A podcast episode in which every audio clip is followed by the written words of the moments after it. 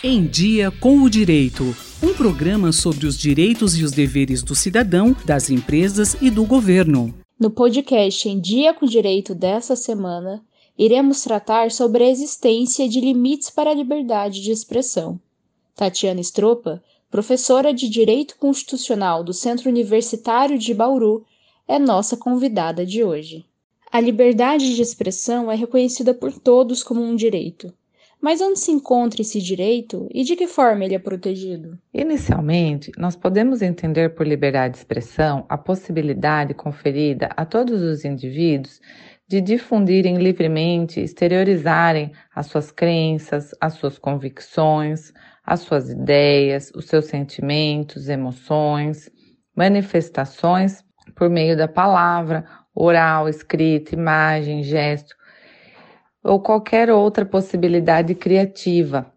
E a liberdade de expressão, ela vem reconhecida na Constituição Federal de 1988 dentre os direitos e garantias fundamentais. Nesse sentido, quando pensamos em proteger a liberdade de expressão, pensamos na ampla vedação da censura, ou seja, haveria uma garantia da liberdade de expressão quando não houvesse interferência, que não fossem colocados empecilhos para a circulação daqueles conteúdos que os indivíduos pretendessem manifestar.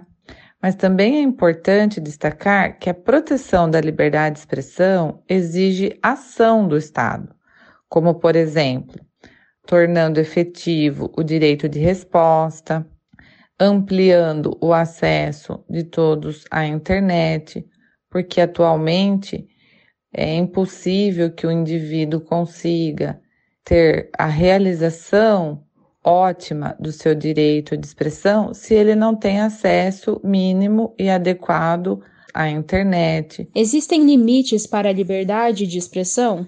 Se sim, por que eles existem? Ele poderá sim sofrer limitação na sua liberdade de expressão, porque é preciso entender que a liberdade de expressão ela tem que ser exercida em harmonia com a existência de outros direitos e valores constitucionalmente previstos.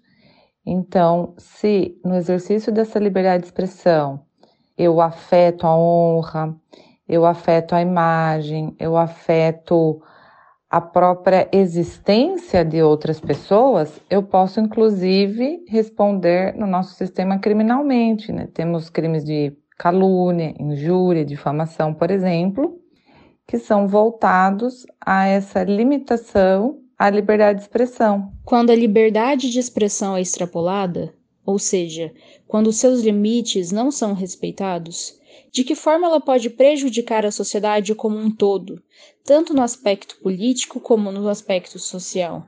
Quando, no exercício dessa liberdade de expressão, o indivíduo extrapola e acaba afetando outros direitos fundamentais ou outros valores, como, por exemplo, é, a própria opinião pública e o regime democrático, que é uma discussão hoje que vem sendo muito realizada, que é importante a gente destacar, que é o cenário de desinformação e de fake news.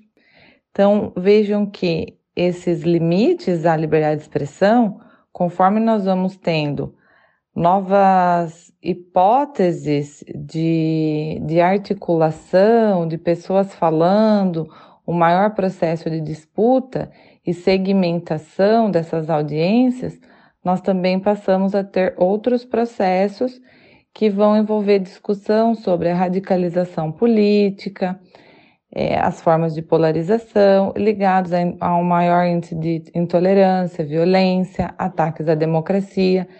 Então, todos, todos esses pontos geram discussões sobre a imposição de limites ao exercício da liberdade de expressão.